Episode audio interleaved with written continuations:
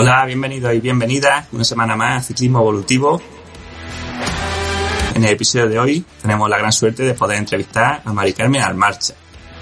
Mari Carmen, eh, corrígeme si me equivoco, es doctorando en la Universidad de Barcelona con la tesis que se llama Hacia una educación, podríamos decir, una educación incorporizada y miembro del, eh, grupo de investigación Complex System Sport. Bueno, Mari Carmen, lo primero agradecerte mucho que te hayas pasado por el podcast y, la primera pregunta que me gustaría hacerte es ¿cómo llegas tú a estudiar y a trabajar y hacer una tesis en, en sistemas complejos, en un campo que para nosotros es tan, nuevo en el deporte? Pues buena pregunta, yo también me la hago a día de hoy. Em, yo, soy de Murcia, entonces yo empecé a estudiar la carrera de Ciencia del Deporte ahí en Murcia y fue en segundo año que tomé la decisión de venirme a Barcelona a estudiar. Y entonces hice traslado de expediente y me vine aquí. Entonces, claro, yo me vine aquí y yo no, bueno, me convalidaron asignaturas, otras no. Y ese, justo ese primer semestre tenía asignatura de fisiología del ejercicio 2. Yo había hecho la 1 en, en Murcia. Y entonces, en esta asignatura de fisiología 2, me di cuenta que no entiendo nada que no entiendo nada, que esto no tiene nada que ver con lo que yo había hecho en Fisiología 1. Eh, estaba súper confundida, súper confundida. Aparte de que era en catalán, que eso también era un, un añadido extra, pero no entendía nada. Y digo, no sé. pero yo seguía yendo a clase porque había algo que, que dije, que yo decía, es que es verdad, o sea, tienes razón. Y la, en ese caso la profesora era Natalia Balaguer, y Natalia hablaba sobre, sobre cómo somos nosotros, ¿no? Que somos pues sistemas, eh, seres humanos que nos adaptamos al entorno, entonces tenemos una serie de propiedades, una serie de, mm, eh, de capacidades, ¿no? Que no se estudian y en, la carrera ni en, ni en otras ciencias. Y claro, yo decía, guau, es que esto tiene mucho sentido con, con realmente con lo que somos. Y claro, me hacía estas preguntas y, mm, y también lo conectaba mucho con el entrenamiento. Yo vengo de la natación y del waterpolo y claro, la natación, la forma que teníamos de entrenar, de entender el entrenamiento, pues por eso chocaba tanto con la asignatura, porque era, es que no, no puede ser que por un lado yo esté entrenando de una forma y esté dando un contenido que sea así, ¿no? Como muy pautado, esto es así porque es así, que luego una asignatura donde te rompen los esquemas, ¿no? Porque al final complejidad es, si viene que nunca las has leído nada, te rompe los esquemas pero te lo rompe bien, porque dice, es que tiene sentido, tiene sentido. Entonces, pues ah, fue ahí, o sea, ahí eso marcó un punto de inflexión y después continué la carrera en tercero o cuarto, pero seguía muy vinculada a, Natalia, la asignatura, me hacía muchas preguntas, eh, pedía tutoría, no paraba de hacerme preguntas, de escribir, de leer, empecé a leer mucho sobre biología también. Y bueno, a partir de aquí fue, a partir de aquí fue que pues, hice un máster, realicé un trabajo también muy chulo con, con Natalia y también me metí dentro de un hospital y trabajamos de esta forma. Y a partir de aquí, pues, y luego surgió la, oportunidad de poder aplicar para un, una beca de doctorado y, y aquí estamos.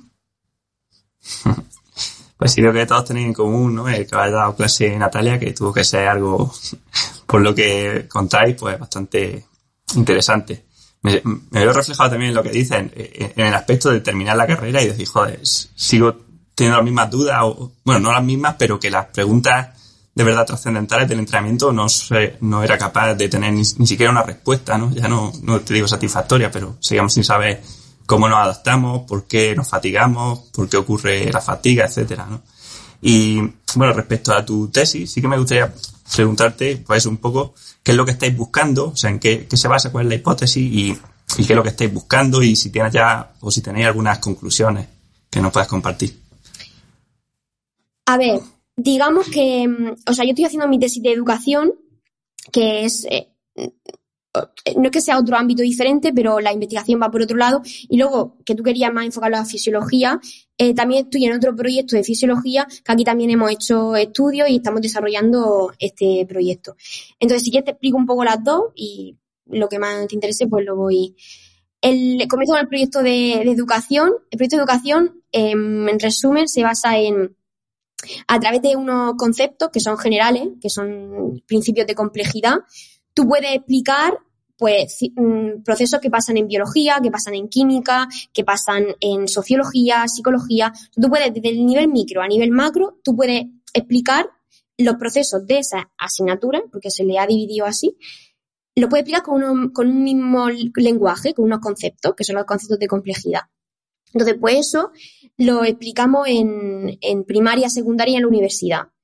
Y aparte de eso, em, esa sería la parte de mi tesis, que sería la transdisciplinar, porque mi tesis es corporizada y transdisciplinar. Entonces, transdisciplinar es eso, que no hay barrera entre la ciencia, que hay unos conceptos que pueden definir eh, muchos procesos. Y la parte de em, corporizada es porque lo enseñamos a través del cuerpo.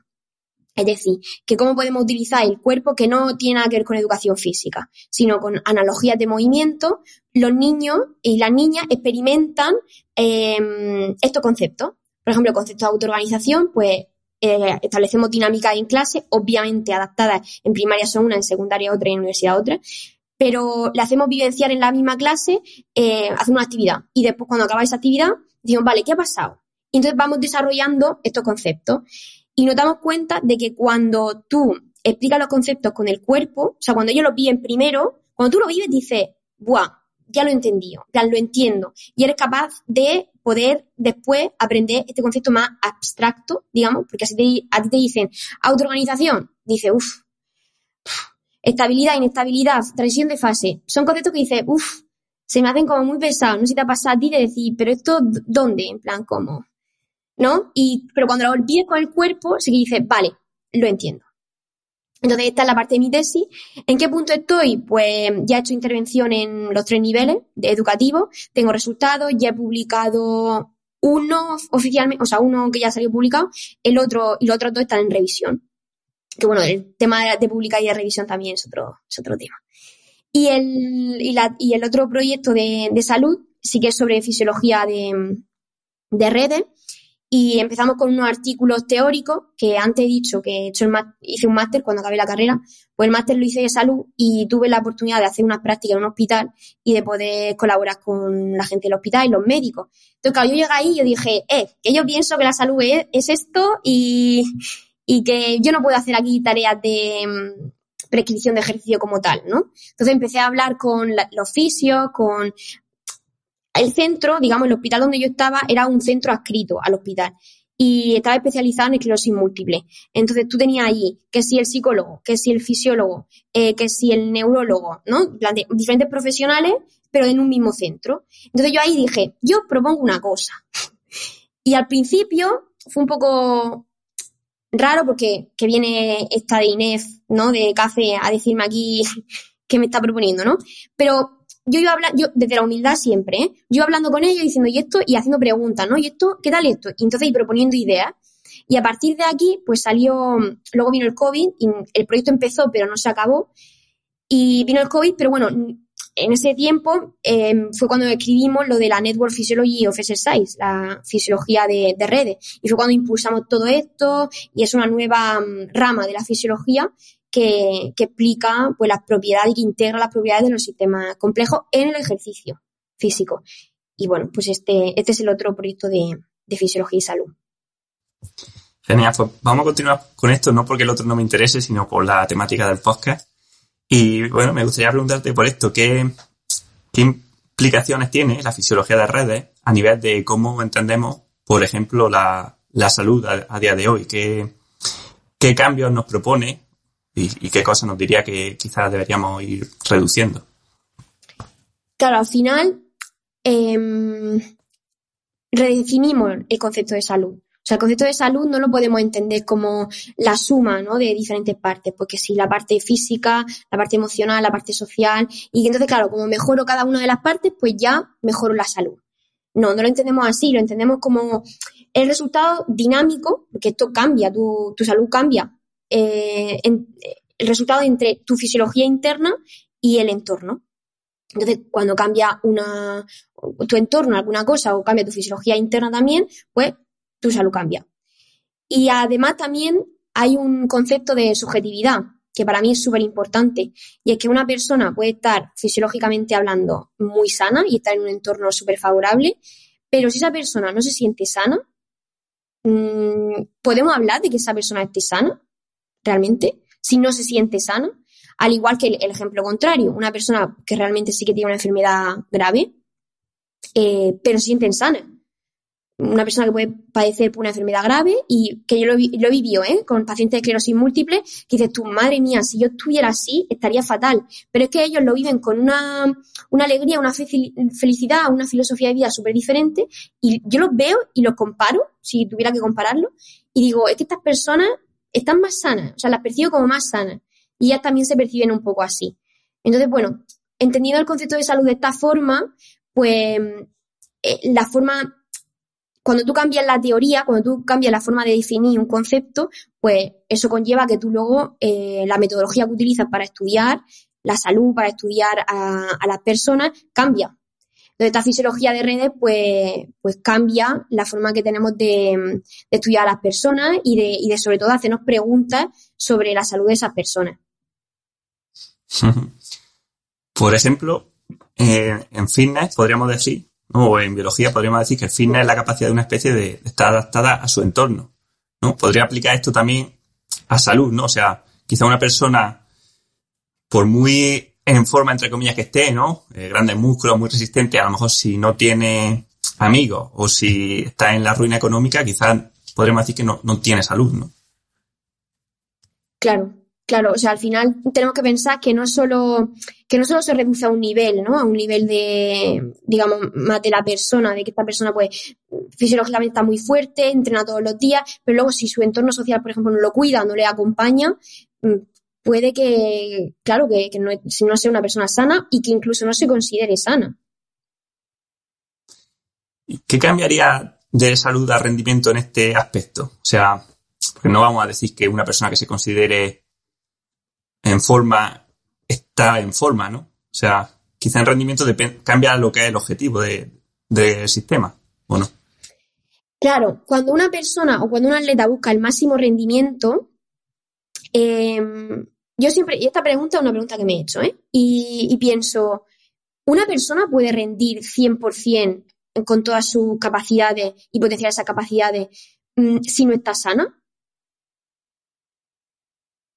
Para mí, una persona que rinde, para mí una persona que rinde es una persona que tiene que estar sana, porque si no, es incapaz de que pueda rendir al máximo rendimiento. No sé qué opinas al respecto. Creo lo mismo que tú, pero también creo que puede haber como ciclos, o sea, creo que hay cosas que, pueden ser positivas en ciclos cortos, pero negativas en ciclos largos. O sea, por ejemplo, pues algunos suplementos, ¿no? Eh, en fin, cosas que, técnicas de nutrición, por ejemplo, que te hagan mejorar a corto plazo a costa de que eso te genera un desequilibrio porque no te, no te adaptas, ¿no? Sino que, pues no sé, dieta muy, muy alta en azúcares. Pues a la larga puede acabar con caries, puede acabar con, con diabetes, pero a corto plazo te mejora el rendimiento, ¿no? Totalmente, totalmente. Mm, de hecho, es lo que se hace. O sea, lo que se hace en rendimiento es, claro, por eso está bien definir qué es rendimiento y qué entendemos por rendimiento y qué es lo que se hace por rendimiento. Porque mm, si rendimiento es cada vez ser mejor, cada vez batir más marcas, cada vez, al final entramos en una bola en que qué es lo que tengo que dar de mí para poder conseguir eso. Y cada vez el listón está más alto. Entonces, las exigencias son más altas y la pregunta aquí es mm, hasta qué punto vamos a llegar para poder mejorar nuestras marcas. Porque si llegamos a un punto en el que ya no solo somos nosotros, nuestra capacidad y la forma de entrenar, sino es eh, la tecnología el uso de la tecnología que también nos acompaña y el uso de técnicas que cada vez hay más en nutrición y, pues suplementación, pues recursos que no son propios nuestros, ¿no? Que tenemos que, que y, muy, muy buen apunte el que has dicho sobre corto plazo y largo plazo, porque lo que te beneficia a corto plazo puede perjudicarte a largo plazo. Por eso es muy importante mirar como la escala temporal donde, donde estás actuando. Y muchas cosas que hacemos no sabemos las consecuencias que tendrán a nuestro largo plazo. A lo mejor pensamos que son saludables, pero no tenemos ni idea de cómo será a largo plazo.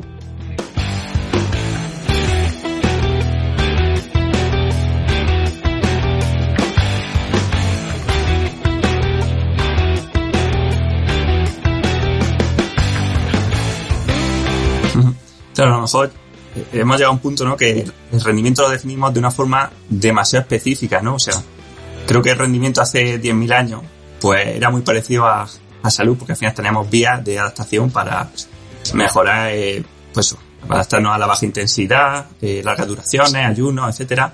Pero claro, adaptarnos a, no sé, a tener unos bíceps de medio metro de, de perímetro, por ejemplo, o no sé, cada vez el rendimiento se va haciendo más específico y más alejado de lo que podemos sostener, ¿no? Y entonces hay esa, esa dicotomía entre lo que es rendir y lo que es salud, que, a lo mejor antes no, no, no existía, ¿no? Antes el más saludable también era, era lo mismo, ¿no? Y ahora a lo mejor se va disociando la salud y el rendimiento.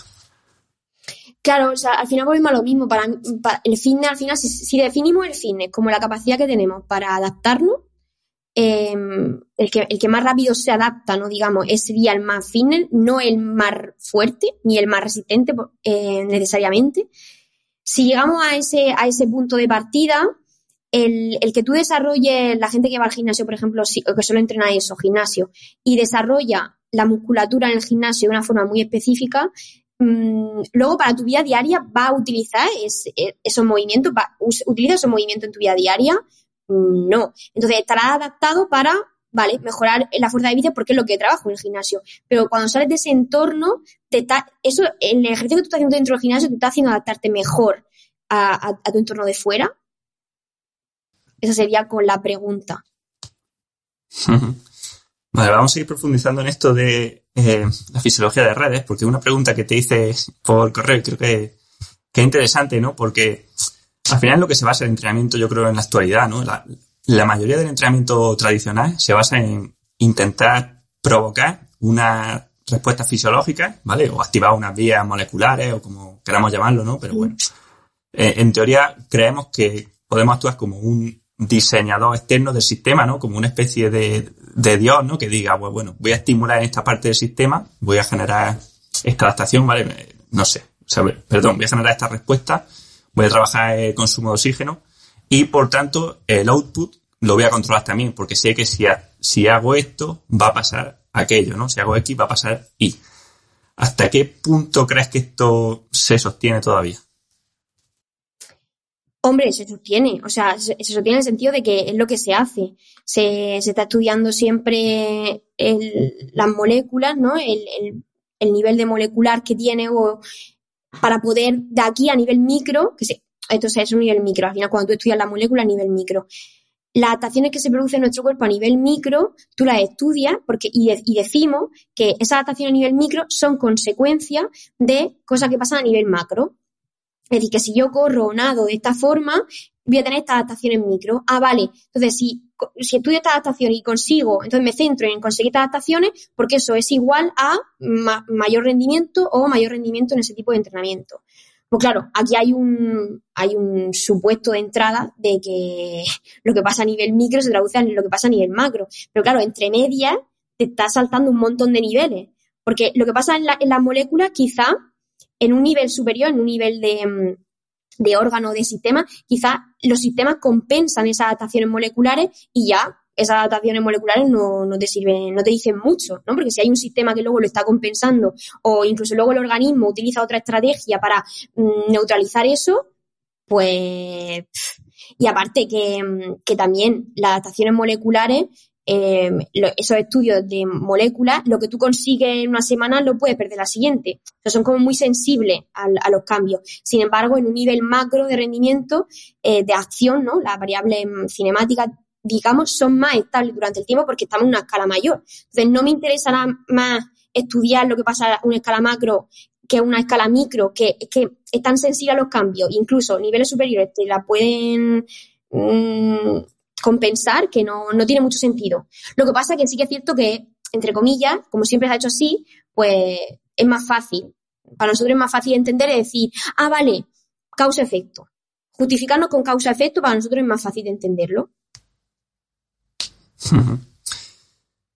Pero bueno, al final sí que sabemos, ¿no? Que tiene un poco de relación, ¿no? O sea, si por ejemplo entreno a baja intensidad, pues las adaptaciones que voy a tener van a ser más relacionadas con la baja intensidad que con la alta, ¿no?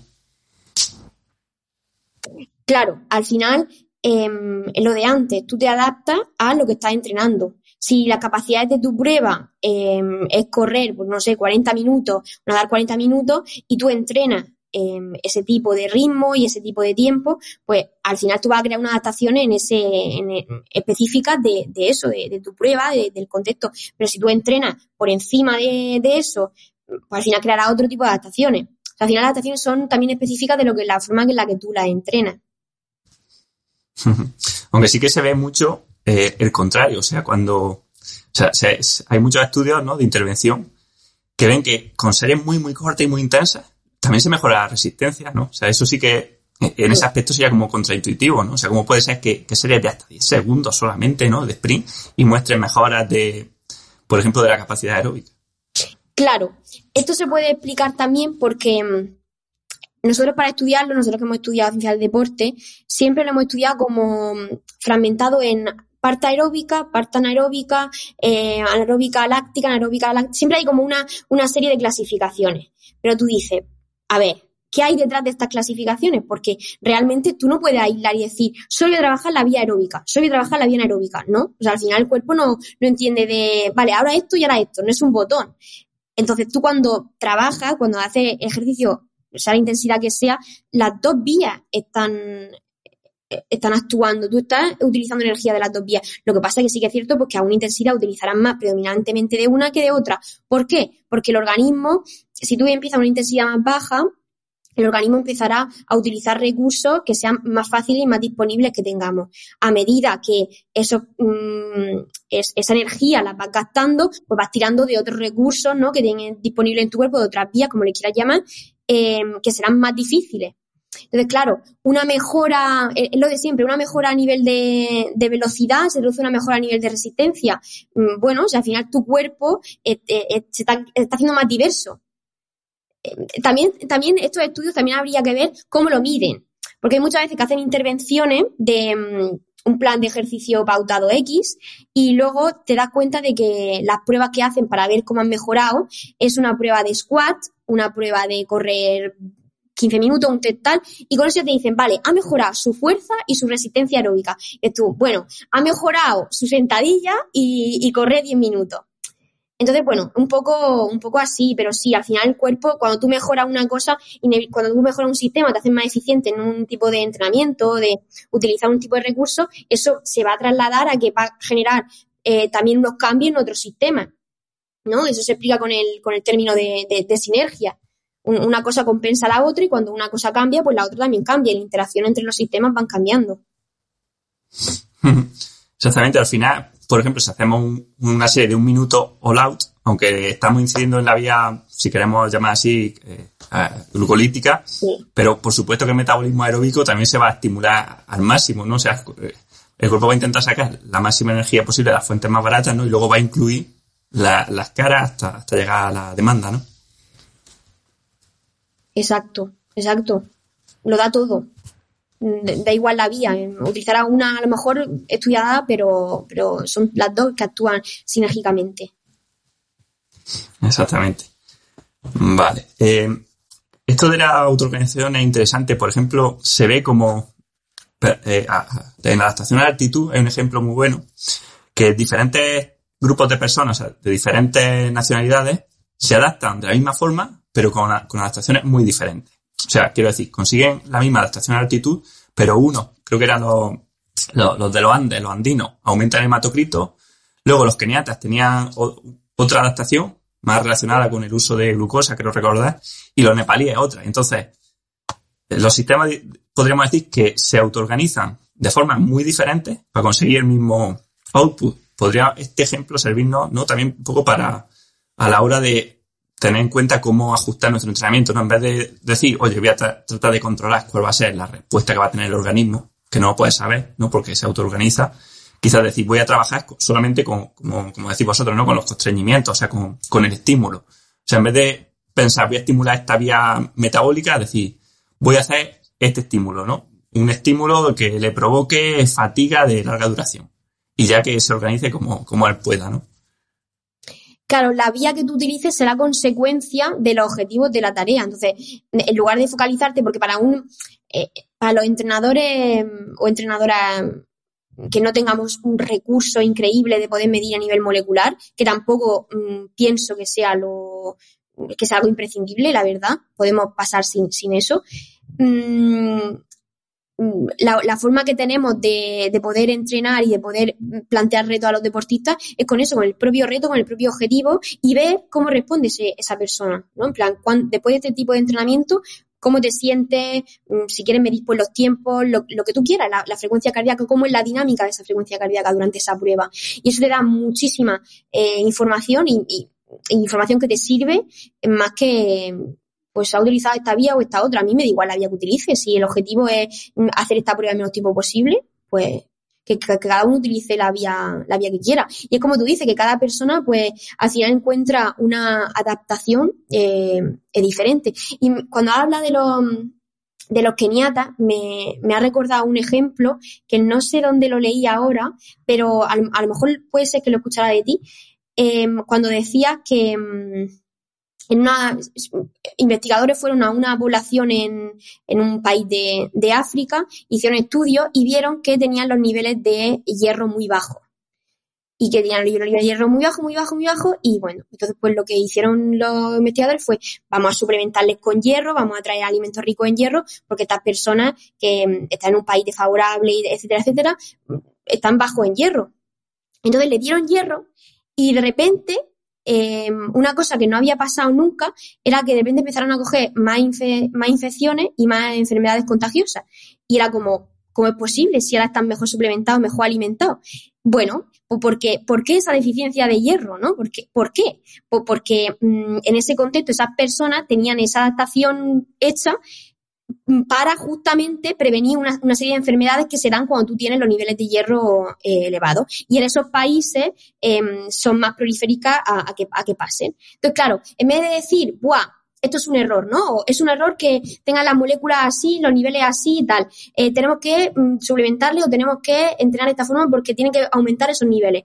Bueno, primero hay que entender por qué tiene esos niveles de esa forma.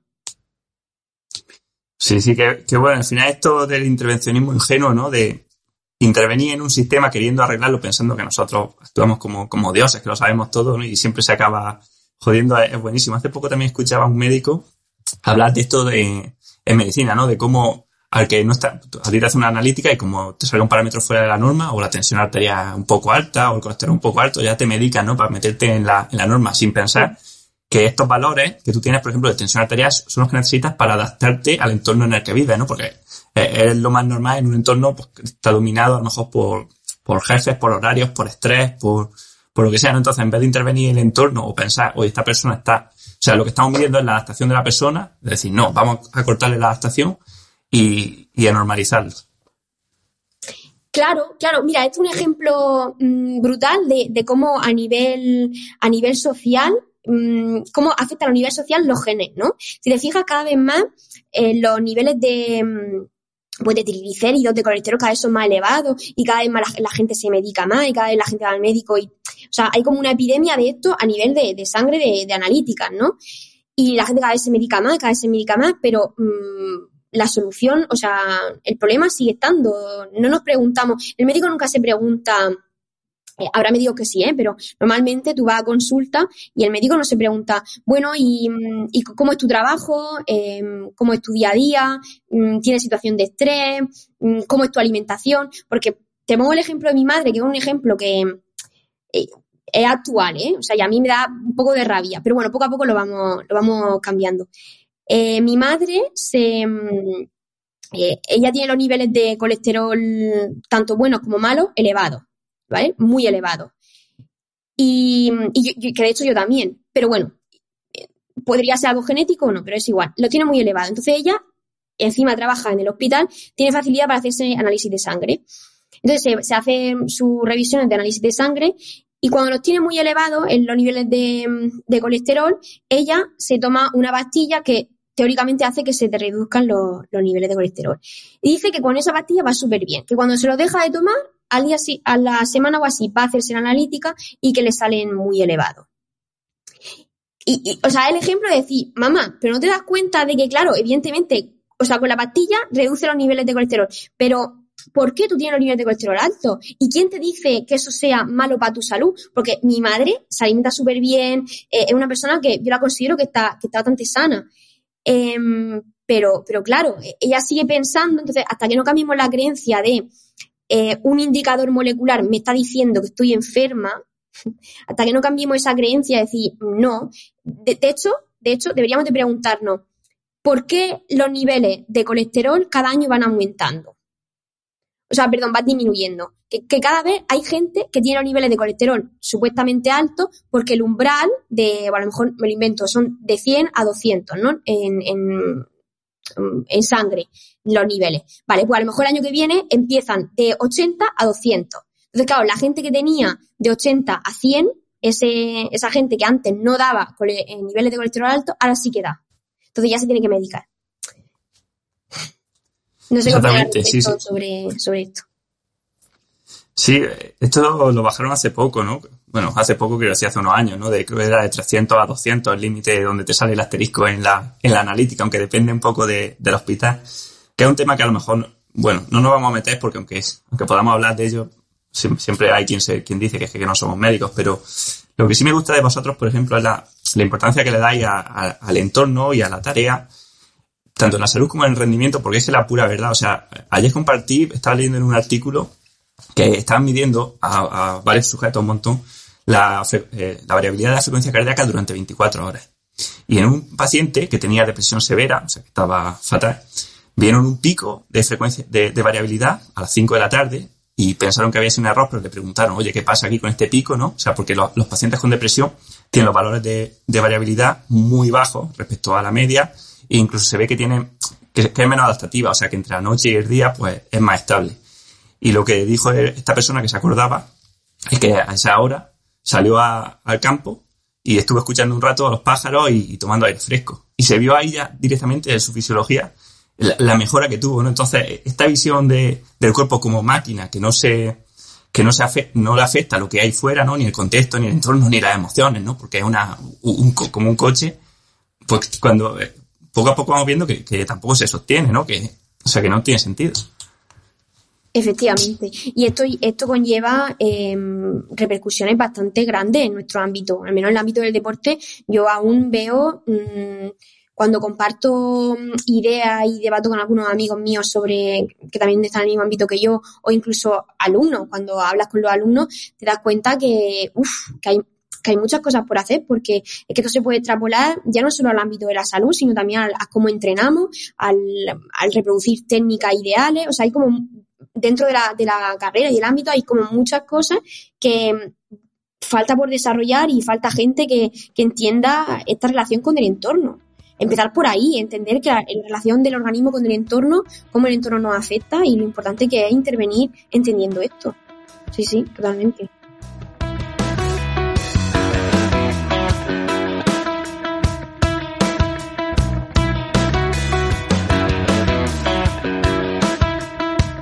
Exactamente. Tanto el entorno como el, objetivo, ¿no? O el propósito. Aparte de que en salud, por ejemplo, ya se ha visto como las personas mayores que tienen un propósito, ya sea cuidar a los hijos, ya sea hacer algo por el, no sé, por el planeta o cuidar a los perros, lo que sea, viven más y enferman menos, porque ya es algo que debería llevarnos la atención, pero yo lo veo constantemente en mi deportista o en mí mismo. O sea, cuando tienes una carrera que te estás preparando, ¿no? Un objetivo, haces cosas y te adaptas mejor a, a los estímulos que, que si no tienes ese objetivo, ¿no? Que si sea, al final podríamos decir que no, que es que bueno, a nivel de que entrena o no entrena, ¿vale? Pero que eso, ese entreno o no entreno, al final está integrado dentro de lo que a ti te va a pasar, ¿no? A nivel de adaptaciones y, lo que tú piensas, lo que tú sientes, ¿no? O sea, no, no podemos separar es la parte racional o cognitiva de, lo que luego va a pasar a nivel fisiológico.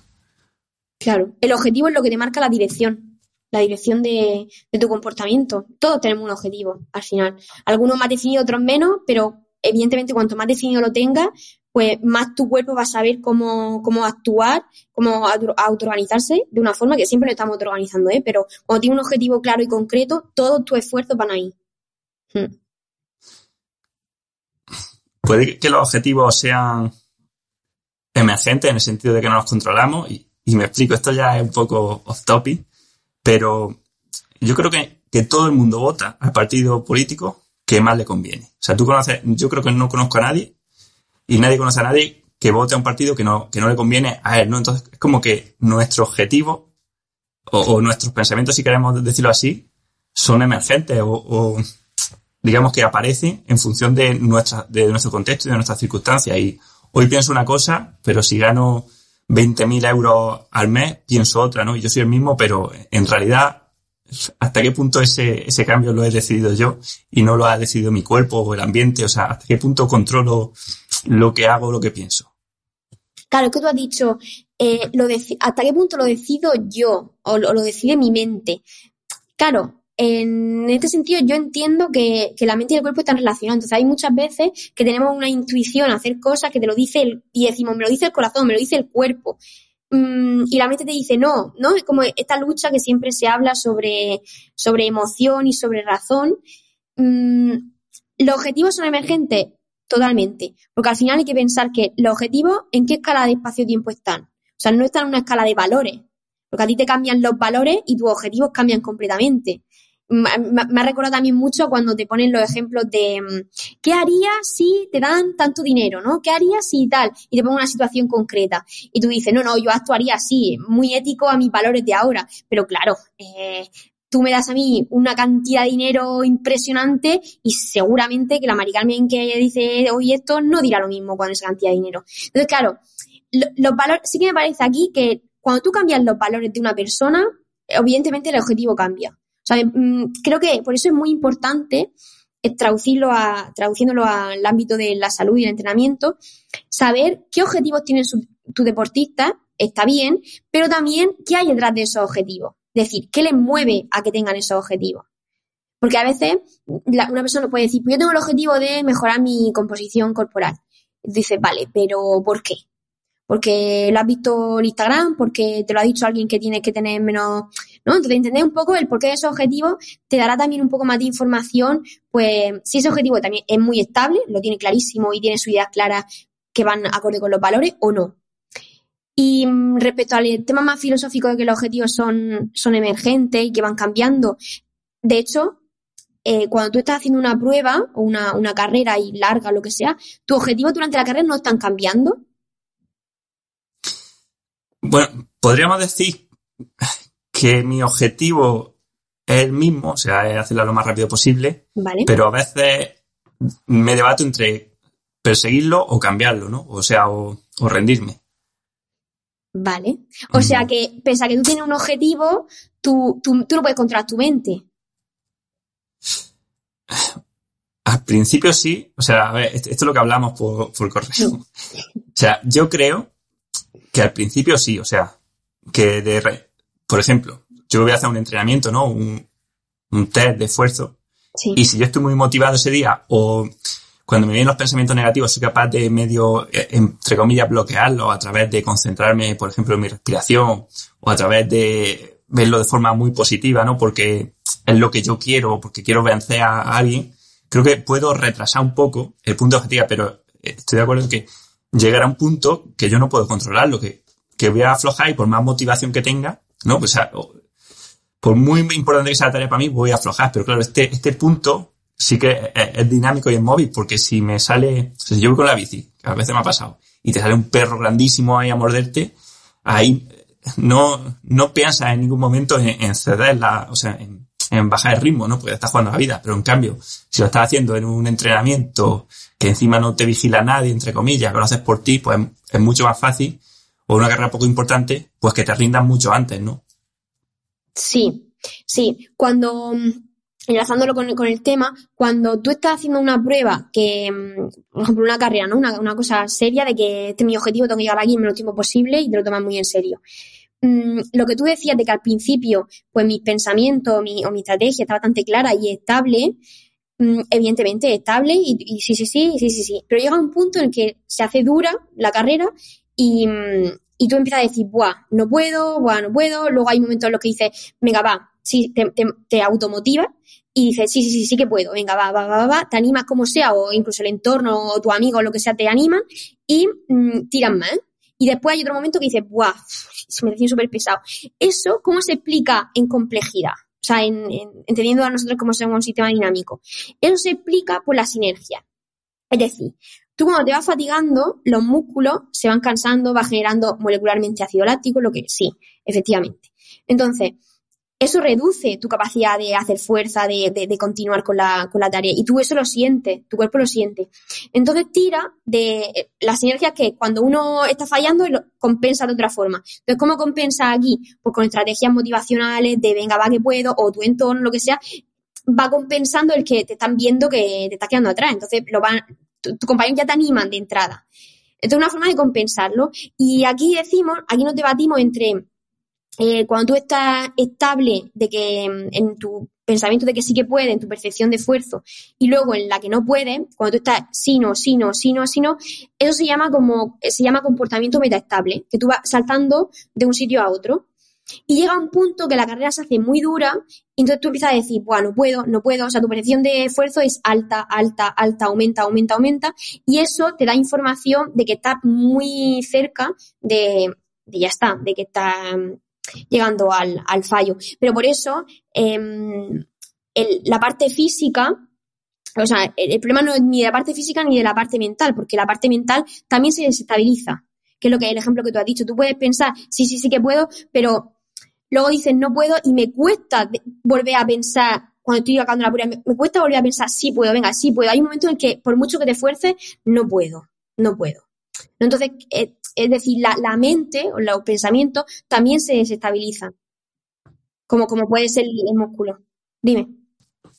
Sí, que al final yo creo que pasa mucho que cuando tú estás en reposo antes de salir a la carrera, puedes estar muy motivado, ¿no? Eh, y decir, Buah, esta carrera voy a rendir al máximo, voy a atacar a 60 de meta, ¿no? O sea, mm. Suelo decir que, que en el sofá, todos somos muy valientes, ¿no? Viendo el Tour de Francia y te imaginas lo que tú atacarías si fuese, si tuviese las piernas de, de uno de los ciclistas más fuertes. Pero a la hora de la verdad, eh, va a las carreras máster o va a las marchas o te va a entrenar y, y aflojas, ¿no? Y cedes.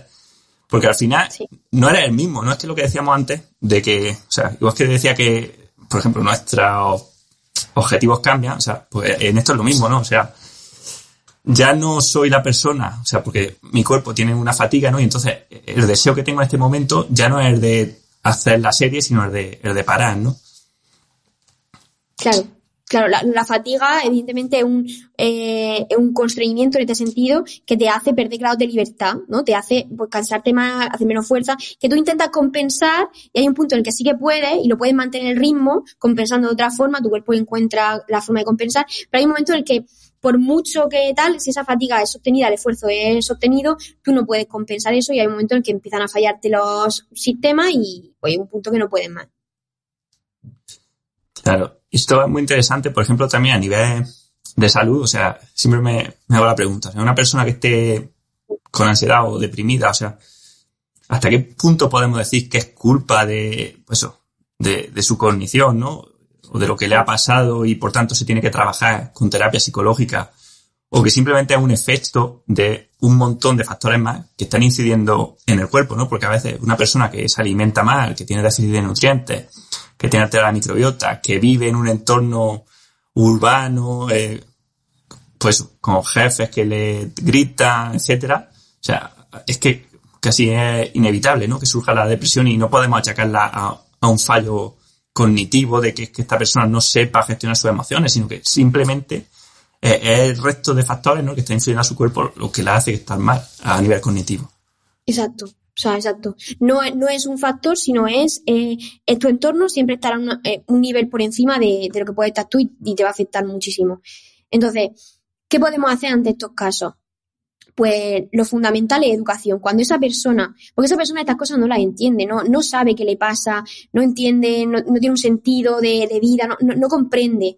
Entonces, cuando tú esa persona la educa y le, y le explica y ella, y ella, lo entiende de que, de que mira, esto no es, no es por ti solo. O sea, es un entorno, mira el entorno en el que estás, mira esto, cómo te afecta, mira esto, cómo te afecta. Todo esto, eh, la interacción de todas estas cosas que te están pasando, es el cómo eres tú ahora. Entonces, esa persona se quitará muchísima responsabilidad, porque una persona que, tiene depresión, que está, que, está muy mal consigo misma, ella em, se piensa que es la responsable de lo que le está pasando, de que estoy mal porque quiero. También la publicidad, las redes sociales tampoco hacen muy bien en este sentido, porque si tú estás mal es por tu culpa, tienes que esforzar la cultura del esfuerzo, de que si no lo tienes porque no lo has conseguido suficiente, perdone, perdone, perdone, pero la culpa no, no, no es individual, ¿no? Aquí estamos en un colectivo y hay una sociedad que nos influye un montón. Entonces, cuando esta persona es consciente de eso, ya te hace un clic y dices, vale, puede que aún siga deprimida, pero cambian. Es que las personas cambian y eso lo, lo he visto en muchos casos.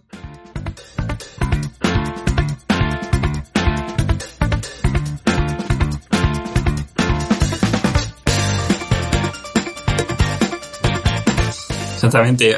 Yo creo que hay gente que se siente mal por estar mal, ¿no? Porque has leído libros de psicología que te dicen que no, que tienes que gestionar tus emociones, que tienes que ser un estoico, que tienes que... Y ojo que, a ver, que, que sé que no va por ahí la cosa, ¿no? Pero es verdad que, que, mucha gente eso, creo que se, que dice, pero si estoy bien, o sea, si tengo dinero, tengo mi familia, tengo mis amigos y estoy mal, eh, aunque sea temporalmente, ¿no? Porque también el estado de ánimo, pues casi podríamos decir que es un poco fractal, ¿no? O, variable, pero aunque sea temporalmente, la, gente, por estar mal, aun teniendo todo, te sientes aún peor todavía, ¿no? Y es esta, la pescadilla que se muerde la cola. Sí, sí, bueno, pero también el, hacerte preguntas y el tener tiempo para reflexionar y decir, vale, a ver, ¿por qué, por qué estoy mal, no? ¿Qué puedo, qué cosas puedo hacer o qué cambios puedo hacer, pequeños cambios que me puedan estar mejor? O incluso puedo experimentar, si aquí lo que se trata de experimentar. Pues mira, si hago esto me siento así. Si hago, mira, ¿qué actividades me producen más, eh, bueno, me, me, llenan por dentro. ¿Qué es lo que de verdad quiero hacer o qué es lo que más me llena por dentro? Ah, pues a mí me gusta mucho pues tocar el violín, por ejemplo. Vale, pues voy a dedicar más tiempo en plan, no más tiempo de más horas, pero sin más momento en el día que le voy a dedicar a esa tarea en concreto. Y empezar con pequeñas cosas, ¿eh? Y hacerte, sobre todo, muchas preguntas de, ¿esto es lo mejor para mí? Por ejemplo, ¿qué, qué persona y esto le pasa a mucha gente de mi entorno, em, se preguntan si, aquí a lo mejor me voy un poco, ¿eh? Pero si su entorno social eh, les beneficia, en el sentido de, em, hay gente que em, para pasárselo bien tiene que consumir alcohol o que ir a discotecas, ¿no? Y, ¿Pero por qué lo hace? ¿Porque te gusta o porque todo tu entorno social y todo tu, todos tus amigos van? ¿No? Y muchas veces porque tú dices que no a tu salud personal de mm, da igual, voy a beber, y, aunque no me guste nada beber, pero voy a beber y voy a salir de fiesta, solo por contribuir a mm, estar bien socialmente. Entonces, claro, eh, ¿a favor de qué? Mm, eh, pongo, pongo en juego ¿no? Eh, mis valores en función de los, de, los, de, del colectivo. Que claro, aquí ejerce muchísima presión el, colectivo. ¿Y qué, personas hacen la pregunta de, vale, ¿lo hago por el colectivo o lo hago por mí? Pues sí, eh, eso es, vital, ¿no? En rendimiento, por ejemplo. Pero creo que tampoco hay que llevarlo al extremo de decir, pues, primero son mis hábitos y los demás pues ya los buscaré o si no voy solo, ¿no? Porque al final también, o sea, socializar con la gente, aunque sea, aunque sea en la discoteca, sobre todo eh, la persona que, que no tiene mucha socialización en el día a día, por ejemplo, quizás es más beneficioso que no tomar alcohol pero quedarse sola, ¿no? Entonces, creo que encontrar ahí el término medio. Sí, pero sí, pero, pero si no te gusta el alcohol y no te gusta salir de fiesta, hay, no hay otra forma de socializar que no sean bebiendo, yendo a mi discoteca. Eh, sí hay, pero no, siempre es tan fácil, ¿sabes? Por ejemplo, aquí en los, pueblos, que estamos pocos, ¿no? Y eh, eh, ahora no, pero hay ciertas edades donde es verdad que es difícil, o sea, convencer a tus amigos, por ejemplo, a hacer una ruta de senderismo o de carrera, ¿no? O sea, creo que depende también del sitio donde estés. al final todo depende del contexto, ¿no? Está claro que, que hay sitios donde es más fácil. Pero bueno, tampoco, o sea, creo que tampoco tiene por qué ser una cosa extrema o, la otra, ¿no? Sino que yo creo que a veces salir un poco puede salir. Y yo no salgo, ¿eh? Yo no, no salgo nada. No, no, a ver, que no estoy diciendo que la gente, la gente se quede en su casa y que no salga nunca, ¿no? No estoy diciendo eso. Pero, pero sé consciente, sé consciente de... Porque eh, mucha gente no se lo pregunta, rollo... Para mí socializar es eso, no, no veo otra cosa más, ¿no? No, no veo que pueda socializar mm, saliendo, haciendo una ruta o una excursión o preparando una salida afuera. Para mí eso no es... Hay gente que tampoco, lo, se lo pregunta. Entonces, por eso es importante de, vale, pero voy a salir, pero realmente estas cosas pues voy a intentar no hacerlas porque no me gustan. Pero socializas, pues sí. Sí, sí, pero bueno, estamos de acuerdo en que, oye, irte a la discoteca, eh, terminar borracho a las 8 de la mañana, pues claro, eso un día al año está bien, o puede pasarse, pero más bueno, hay, gente, que sale cada día, ¿eh? O sea que, bueno, cada semana, o sea que, que claro. Sí, sí. Eh, esto nos lleva también a hablar de, de lo que serían los, cambios no lineales en la salud, ¿no? Porque una persona, que yo tengo amigos también, todos, todos los viernes y todos los sábados, pues su fiesta hasta la madrugada, alcohol, etcétera, y dice, está, estoy bien, y es verdad que lo veis, está bien, o sea, no estoy enfermo. Estoy bien quiere decir no estoy enfermo. Pero claro, luego de repente llega a los 40 o 50 y aparece pues un hígado graso, un cirrosis, eh, claro, la diabetes, cualquier problema, ¿no? Entonces pensamos, siempre pensamos que la enfermedad se debe al último factor en llegar, ¿no? O sea, pues que si te da diabetes porque has comido eh, el día de antes o la semana de antes y piensas, ¿qué he hecho? ¿Qué he hecho mal? Cuando a lo mejor lo, lo has hecho mal desde que tenías 15 o, 18. Son tu hábito, sí. Sí, sí. Sí, sí. No, eso de, eh, eh, estoy de acuerdo contigo en que el contexto es, vital, ¿no? Y lo podemos generar nosotros, el contexto, con la gente que estamos, con las cosas que compramos. O sea, por ejemplo, a nivel de nutrición. Claro, si tú en tu casa la tienes llena de bombones, la tienes llena de galletas, etcétera, eh, es que es muy difícil que cuando tenga hambre, porque es inevitable que habrá momentos que tenga hambre o tenga un poco de ansiedad, esté nervioso o lo que sea, vaya y te las coma. En cambio, si no lo tienes, no te las vas a comer. Entonces, no, no es solo culpa tuya, sino de, diseñar el contexto, porque yo lo veo, o sea, yo como bastante limpio, pero cuando vengo a casa de mis padres, pues el que haya tanta comida y tanta comida diferente y la gente y tal, hace que yo siendo la misma persona, pues coma entre comillas, peor, ¿no? O menos sano. Aunque, en aunque es lo que hay que hacer en este contexto, pero, o sea, está claro que, que es una cosa que se nos olvida totalmente, ¿no? Y, y bueno, por eso me gusta también lo que, lo que propones tú de, de coelaborar, ¿no? Codiseñar el, el, entrenamiento, que se basa precisamente también en esto, ¿no? En controlar un poco los, los hábitos y, el entorno. Sí, sí, al final codiseñar es, eh, una relación que, que, tú creas con tu, entrenador-entrenadora, ¿no? La relación que hemos decidido entre entrenador-entrenadora y la persona pues, que quiere hacer el, el proceso.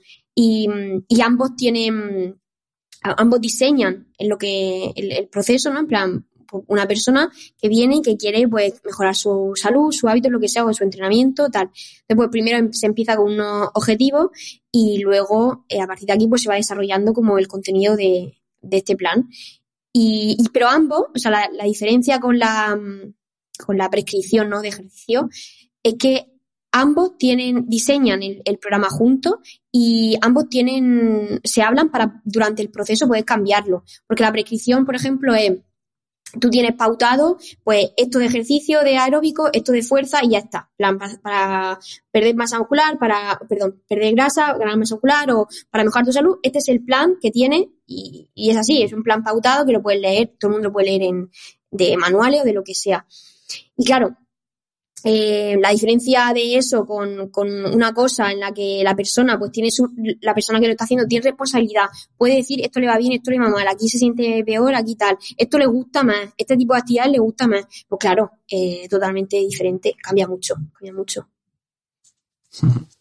Exactamente, incluso de cara, pues al rendimiento a la salud, ¿no? O sea, buscamos antes que haya adherencia a hacer el entrenamiento perfecto, ¿no? Bueno, en salud es que creo que se ve claro. O sea, cuando la gente pregunta, oye, ¿cuántos minutos hay que hacer de actividad física a la semana?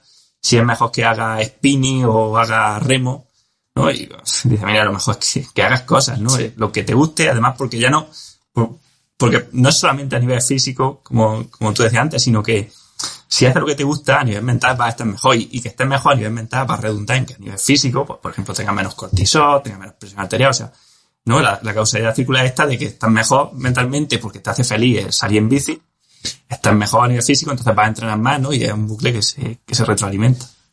Claro. Y también cómo fomentamos esa salud, ¿no? Porque mmm, la gente se piensa que por hacer dos horas de ejercicio al día o caminar 10.000 pasos ya está. O sea, yo me levanto temprano, hago mis 10.000 pasos y ya está. Ya tic, o sea, objetivo del día cumplido. Voy al gimnasio una hora por la mañana tempranísimo, ya me puedo pasar todo el día sentado, ya puedo trabajar, ya, está, ya me olvido.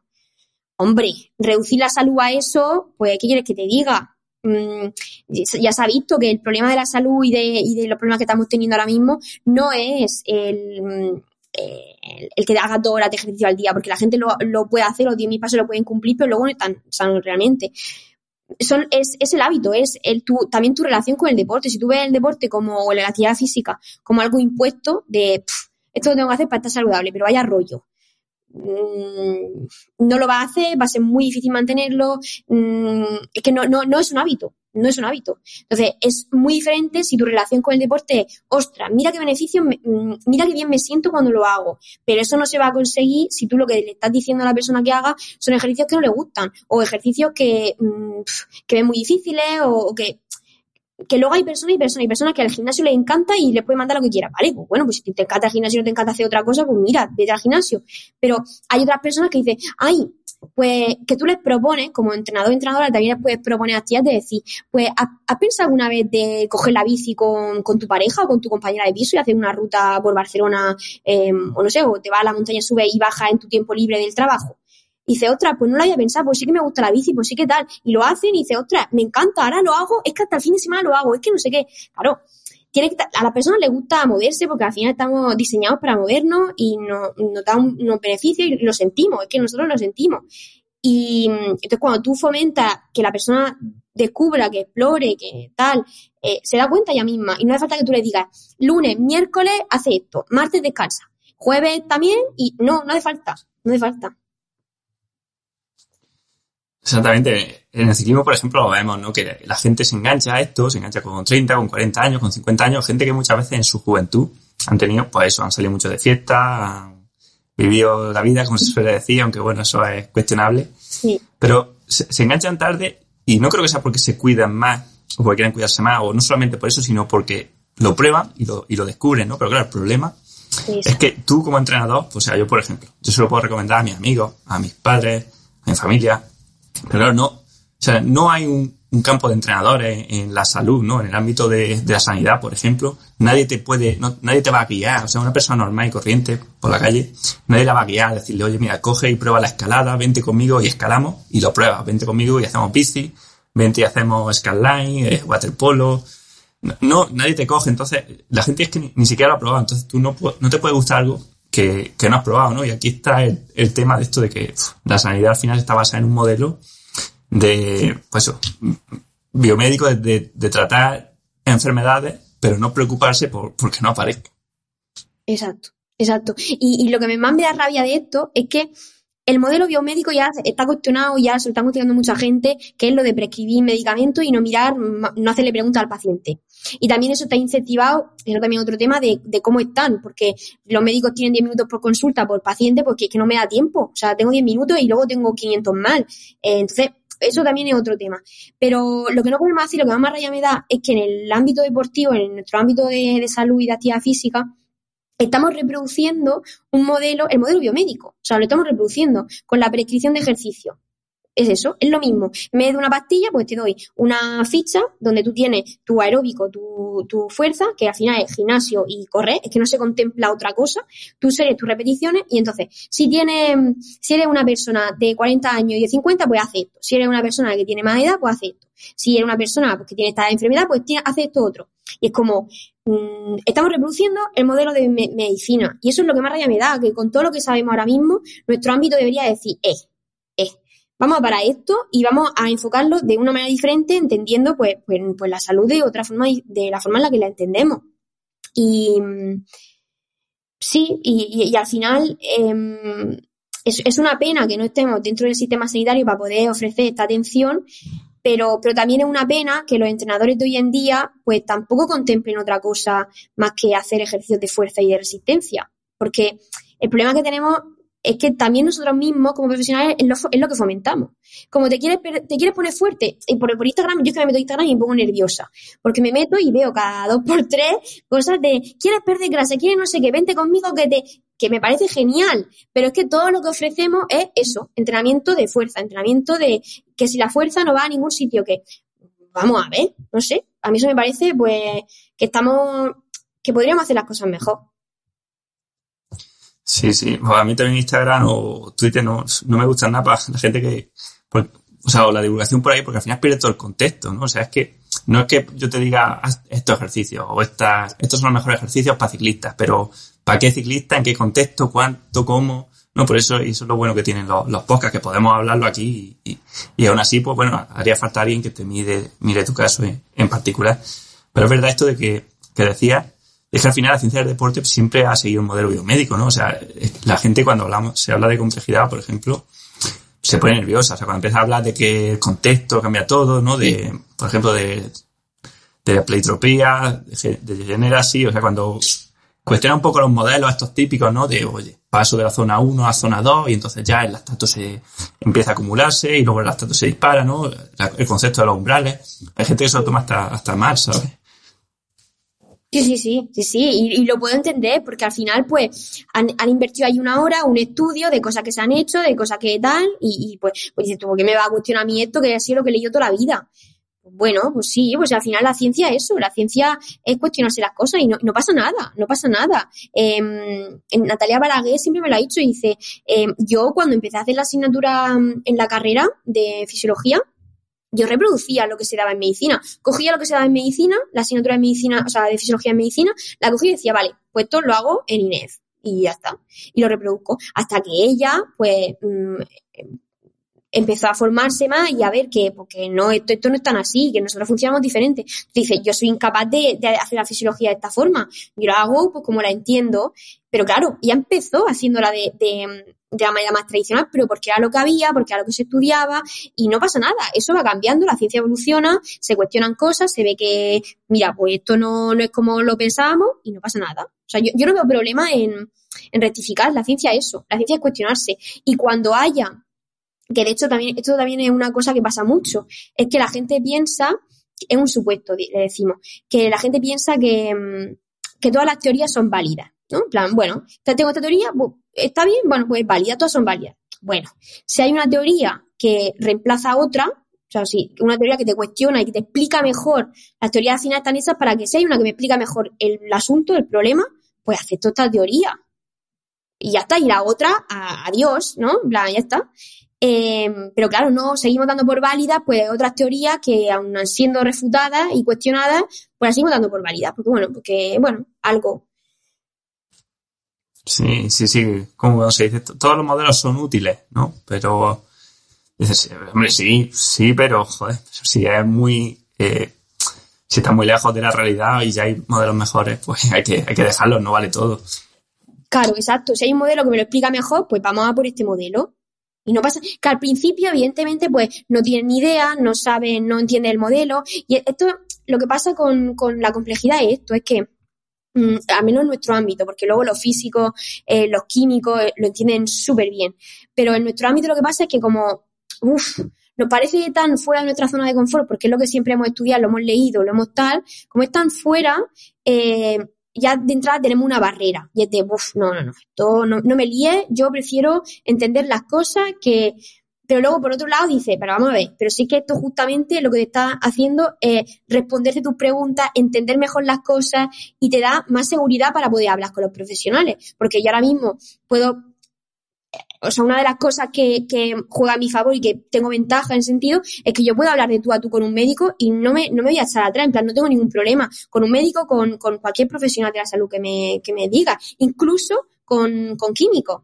Y, perdón, con, con físicos y con químicos también y biólogos, que dentro de la universidad, por ejemplo, de, de Barcelona, pues hay veces que se hacen como charlas y tal, y viene pues gente de otros programas de doctorado y hablan de su, de, su investigación y tal.